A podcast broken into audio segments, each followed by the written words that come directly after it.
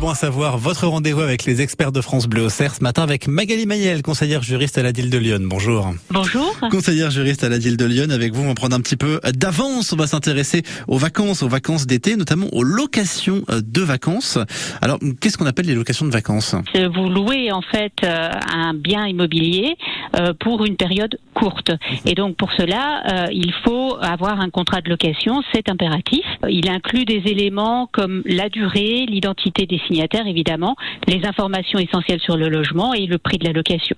Alors justement, quand on parle de prix, il y a souvent cette question de savoir est-ce que je suis censé donner de l'argent en avance ou pas avant d'arriver à la location? Mhm. Alors comment ça se passe? Alors il y a plusieurs sommes qui peuvent être payées par le locataire et donc nous avons les arts et la compte. Alors souvent on fait pas bien la différence. Donc euh, les arts, c'est ce sont c'est une somme qui est payée en avance par le locataire et en cas de désistement, alors si c'est le propriétaire qui se désiste, il va devoir rendre le double de la somme versée.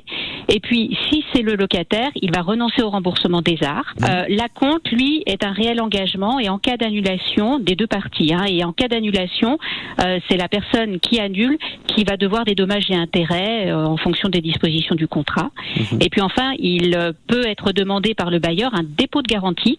le montant est indiqué dans le contrat et les conditions de sa restitution également. Des obligations, des responsabilités des différentes parties. Alors, commençons peut-être par, par le locataire oui. Alors le, locataire, donc euh, comme on l'a vu, doit payer euh, les sommes euh, dépôt de garantie à ou à compte au bailleur et il doit respecter les lieux et les restituer en bon état. Donc il, va répondre des dégradations qu'il causera éventuellement.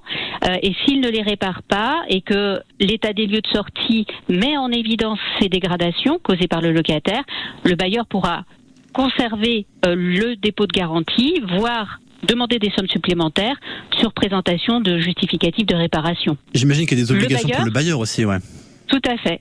Le bailleur a des obligations alors préalables à la mise en location, c'est-à-dire que euh, il doit déclarer euh, sa location euh, de vacances en mairie. Mhm. Il doit s'inscrire à un répertoire qui est le répertoire Sirène, qui est fait par l'INSEE. Et puis, si le logement est dans une copropriété, il doit vérifier que le règlement de copropriété autorise la location de vacances.